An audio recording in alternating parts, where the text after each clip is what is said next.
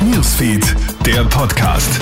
Schönen guten Morgen wünsche ich dir, Melly Tüchler hier mit dem Krone-Hit Newsfeed Update, damit du weißt, was in der Welt abgeht an deinem Sonntag. Gestern Nacht kommt es zu einem antisemitischen Angriff auf den Wiener Stadttempel. Ein Video zeigt einen Mann, der unter Giole die israelische Flagge herunterreißt. Eine junge Frau, die daneben steht, imitiert ein Maschinengewehr.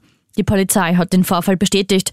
Er soll sich um zwei Uhr nachts ereignet haben. Die Täter sind unbekannt.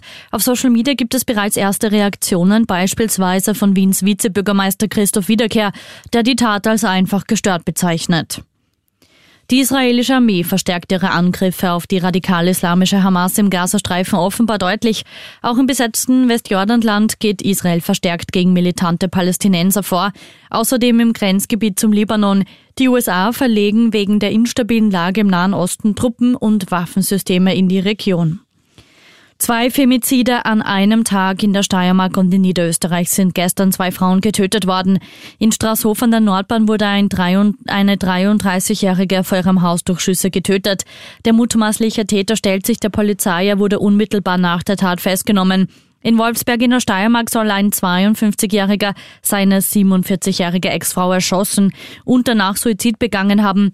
Wenn du Hilfe brauchst, zöger bitte nicht. Alle wichtigen Nummern findest du online auf kronehit.at. Auch Rad auf Draht ist immer 24-7 unter der 147 für dich erreichbar. Krone Hit Newsfeed, der Podcast.